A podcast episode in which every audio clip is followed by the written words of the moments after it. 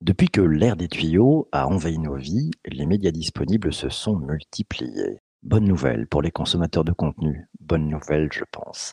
Mais pour celles et ceux qui ont pour enjeu de créer les meilleurs contenus pour leur audience, c'est probablement beaucoup plus complexe. Entre la tyrannie des algos et du search, la pression du delivery dans le respect de cadres budgétaires toujours plus contraints, la nécessité d'émerger, l'impératif de toujours coller aux besoins de son audience, cela devient parfois un véritable casse-tête pour les directions de la communication ou les rédactions dans les médias, d'autant plus que la concurrence est féroce, l'audience volage et volatile. Pour corser le tout, pour corser le tout, les possibles en matière de contenu sont devenus multiples articles, vidéos, podcasts, événements live, infographies et autres data storytelling sont désormais au cœur de toutes les convoitises, au cœur de toutes les recherches pour trouver la nouvelle martingale.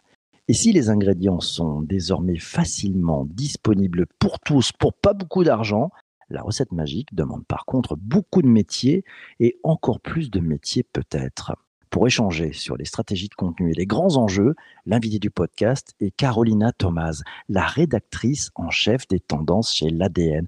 Bonjour Carolina. Bonjour PPC. Première question pour toi Carolina, qu'est-ce qui change dans le game des contenus et de l'édito? Qu'est-ce qui change? Beaucoup de choses changent.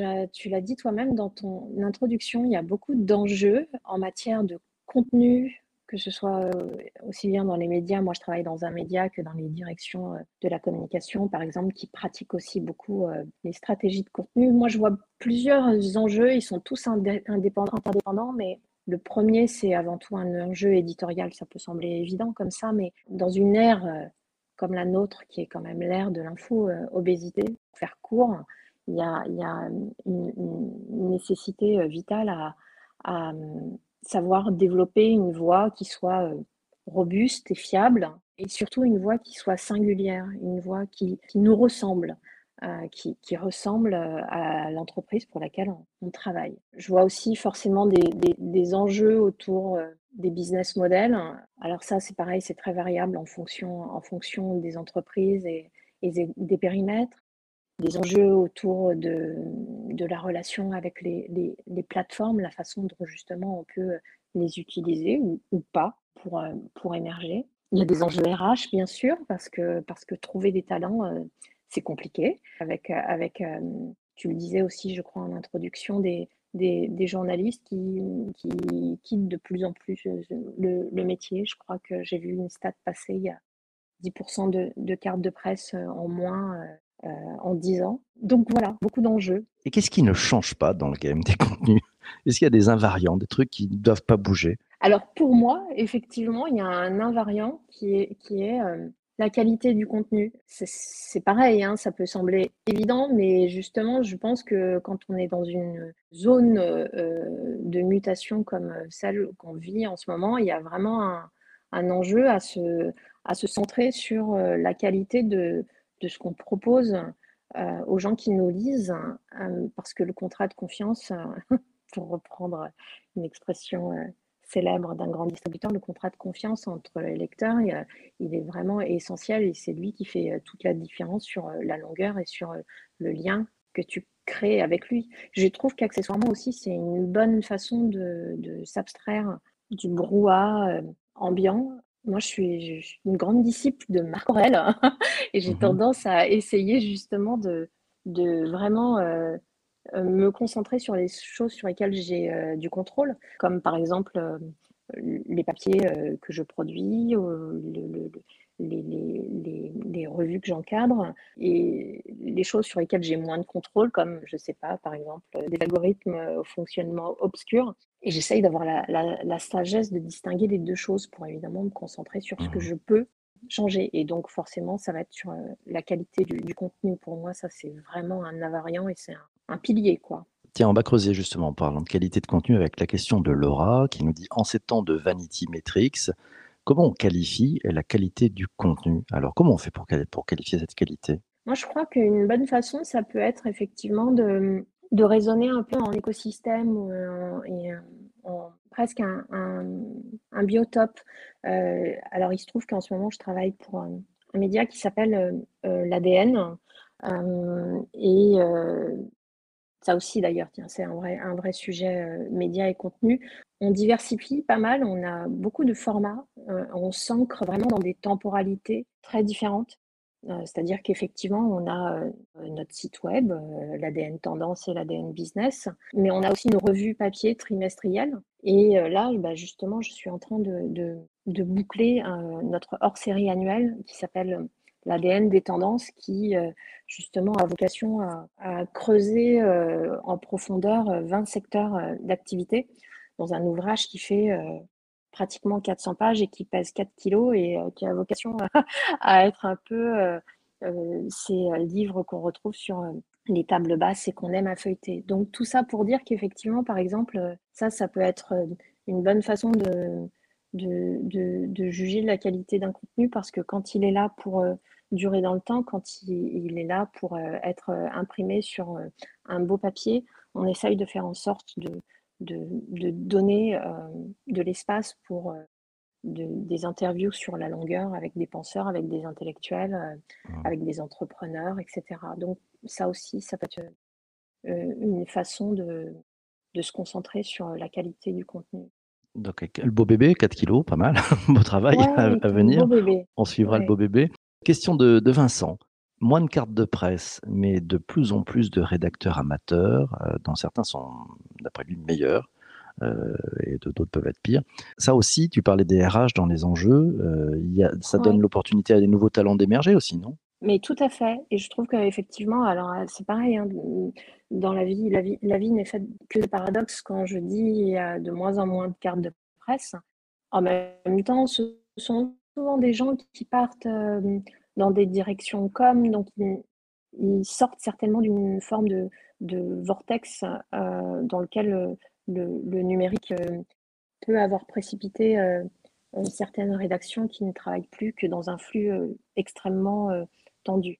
Ce n'est pas à dire qu'on ne travaille pas dans, des, dans des flux extrêmement tendus dans les directions de la communication, mais parfois, en tout cas, effectivement, il y a ce shift il y a ce shift qui se fait. Mais effectivement, oui, ça peut être une bonne chose aussi de voir euh, l'émergence de nouvelles figures euh, euh, qui, qui s'emparent des, des, questions de contenu, qui veulent prendre la parole. Et c'est pour ça que c'est une époque absolument passionnante, hein, parce que justement, elle, elle, permet de voir émerger des talents divers, des formats divers. Après, il y a aussi un souci de, précarisation du, métier. Et euh, ça, d'ailleurs, ça concerne aussi bien des gens qui ont des cartes de presse que des rédacteurs indépendants sans carte de presse. Je rebondis sur la, question d'Olivier. Il te dit pour les créateurs de contenu écrit hein, ou de podcast, quels sont les business models viables en 2021 pour un freelance, sachant qu'on a toujours un peu l'impression que finalement les freelances sont un peu payés au, lance-pierre dans, les médias pour, pour rédiger des contenus.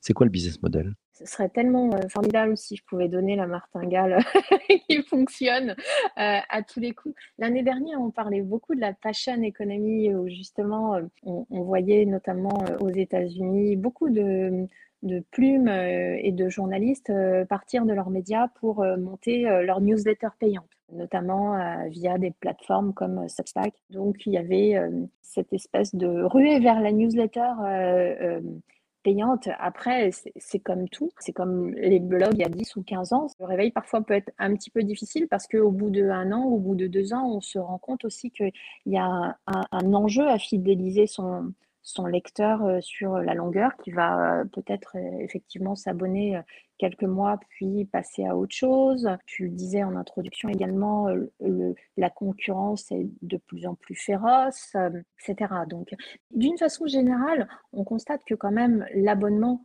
commence vraiment à rentrer dans les mœurs. Alors, Justement, euh, je disais un compte rendu de médias, euh, de médias en scène où euh, un des intervenants du monde disait que justement, typiquement des Netflix ou des Spotify, nous l'avait converti à l'abonnement. Et effectivement, voilà, l'économie de l'abonnement est devenue une chose beaucoup plus courante. Maintenant, le budget des ménages n'est pas forcément extensible pour pouvoir accueillir tous les abonnements de la Terre. Et, et donc, ce sera, ce sera toujours quand même une bataille autour des contenus pour, euh, pour pouvoir euh, générer mmh. euh, le maximum de lecteurs gratuits ou payants. Tu penses qu'il y a une différence quand même entre l'univers anglo-saxon et l'univers français sur ces logiques d'abonnement? On a l'impression que les Américains ont dans leur, euh, leur modèle, en fait, que oui, c'est normal de payer pour, euh, accéder à un média et peut-être en France, bah, non, ça devrait être gratuit. Il y a vraiment cette partie pris ou c'est vraiment une idée préconçue de ma part? Je sais pas, je moi j'ai beaucoup travaillé, euh, j'ai travaillé pratiquement 15 ans dans le groupe TF1, pas forcément sur des questions, euh, de rédac, mais plus sur des questions d'innovation. Et euh, je me souviens, il y a une dizaine d'années, euh, quand on regardait Netflix de, loin, il y avait quand même cette grande nouveauté par rapport au paysage américain, c'était que justement Netflix, contre de l'abonnement, ne proposait pas de publicité. Aux États-Unis, les contenus audiovisuels sont euh, littéralement euh, saucissonnés euh, par la, publicité, notamment à l'époque des, des pay TV, à la, grande époque des chaînes câblées. Donc là, du coup, c'était l'inverse avec Netflix. ils ont appris ce que c'était que pouvoir regarder 30 minutes de télévision sans être interrompu par, par de la publicité. C'est vrai qu'on a de la chance en France. Je rebondis sur justement peut-être aussi différences culturelles. Olivier nous dit Patreon euh, ou autres sont-ils une solution viable pour les producteurs de contenu? On voit aux US des, choses comme Patreon marchent euh, plutôt très bien. Ça arrive en France. Ça n'a pas l'air de décoller. Bah, c'est un peu ce que je te disais aussi par rapport à Substack. Pour moi, c'est la même veine. Euh, Substack, mmh. Patreon. Je dirais que mon, mon, opinion sur le sujet n'est pas encore tout à fait sèche. je, je, effectivement, j'aurais quand même tendance à, pareil, à dire qu'en France, euh, j'en vois pas des caisses. J'en vois mmh. quelques-uns passer, des Patreon comme Substack, mais pareil, je trouve qu'il y a une vraie difficulté à faire euh, mmh. perdurer ces modèles sur la longueur. Bon, on va laisser sa chance au produit, comme dirait l'autre. voilà. Euh, tiens, on parlait tout à l'heure justement des, directions de la com, des médias. Euh, question très intéressante de Laura qui nous dit quel avis sur les médias qui vendent à présent des services aux entreprises? Tu, tu en penses quoi, toi? C'est aussi une possibilité pour les médias de, de trouver de la ah bah, rentabilité? J'en pense beaucoup de bien. Je, je, je D'ailleurs, parce que pareil, ma, L'ADN, euh, l'entreprise pour laquelle je travaille actuellement, c'est aussi une de ces lignes de diversification. Euh, c'est, pour moi, c'est comment dire, c'est indispensable de diversifier ces lignes de revenus à partir du moment où justement on fait les choses de façon euh, très nette, très cloisonnée avec des, organisations qui s'y prêtent bien. Je m'explique. Par exemple, effectivement, à l'ADN, on a une activité qui s'appelle l'ADN Studio, et qui euh, justement accompagne les entreprises pour développer euh, des, des, des, narrations autour euh, de thèmes que nous, nous pratiquons assez régulièrement, donc qui sont voilà, les tendances, l'accélération numérique, mais aussi la transition écologique. Comment, Donc forcément, déjà d'une part, on a des plumes qui savent, qui savent, qui connaissent ces sujets. D'autre part, on a aussi des réseaux. c'est pour ça que je parlais tout à l'heure d'un écosystème ou d'un biotope et que on peut aussi effectivement euh, mettre, mettre euh, ces compétences euh, au service des entreprises. Mais après, effectivement, on fait en sorte d'aligner dès le départ nos buts, nos buts respectifs et, de faire en sorte de, travailler sur des choses qui soient éditorialement compatibles avec qui, avec qui nous sommes. C'est très important. Mmh. Comment tu vois, si on, met un petit peu de perspective justement là-dessus, euh, le futur c'est quoi? C'est que les, directions de la communication euh, et tous, euh, je dirais, un, média avec lequel ils travaillent, c'est que le média va remplacer les, agences de, communication, les agences de pub, parce que le média est très fort pour les stratégies de contenu. Tu, vois ça comme perspective ou tu vois autre chose? Non, je pense pas. Je pense pas qu'on en arrive à cet extrême-là. Je n'ai pas forcément de, vision sur, euh, sur euh, la perspective de, sur, sur, cette, euh, sur cette relation. Je pense qu'effectivement, les entreprises peuvent continuer à, travailler avec des médias, ils peuvent, des médias qui peuvent d'ailleurs changer en fonction des sujets qu'ils ont, qu'ils ont abordés. En tout cas, je sais qu'il y a une recherche de sens qui est tellement forte en ce moment à tout point de vue, notamment euh, dans le cas de, de, la raison d'être des entreprises. Euh, ils, ont vraiment euh, à cœur, ce que je constate hein, avec les clients avec lesquels on travaille, à se positionner et à travailler avec des médias qui, justement, vont aller chercher de la réflexion et du sens hein, par rapport à un monde qui change tellement vite et tellement profondément. on le voit avec les entreprises qui, qui viennent travailler avec nous, c'est ce qu'elles viennent chercher euh, chez nous. Et c'est ce qui fait notre, notre valeur éditoriale et notre fibre éditoriale.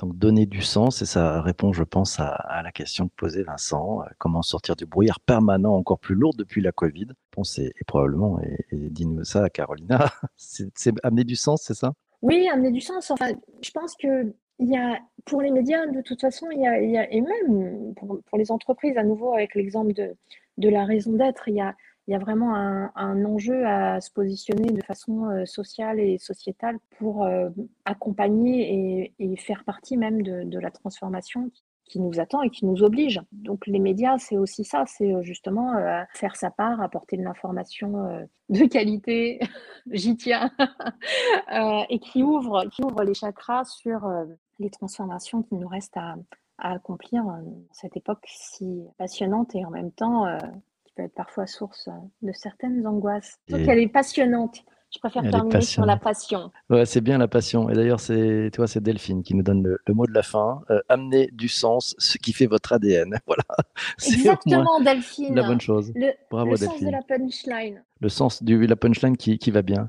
Mille merci à toi, Carolina, d'avoir été présente euh, dans cet épisode du podcast. Merci à vous tous qui avez été présents pendant le direct, pour vos commentaires, pour vos questions. C'est sympa, ça met l'ambiance terrible.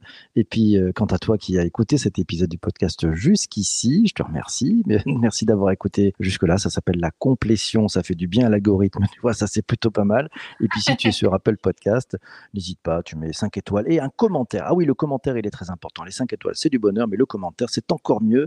Mille merci. On se retrouve demain matin pour un prochain épisode et on va parler du bug bounty. Ouf, là là là. Tu sais, c'est quand les hackers se mettent au service de la sécurité des entreprises.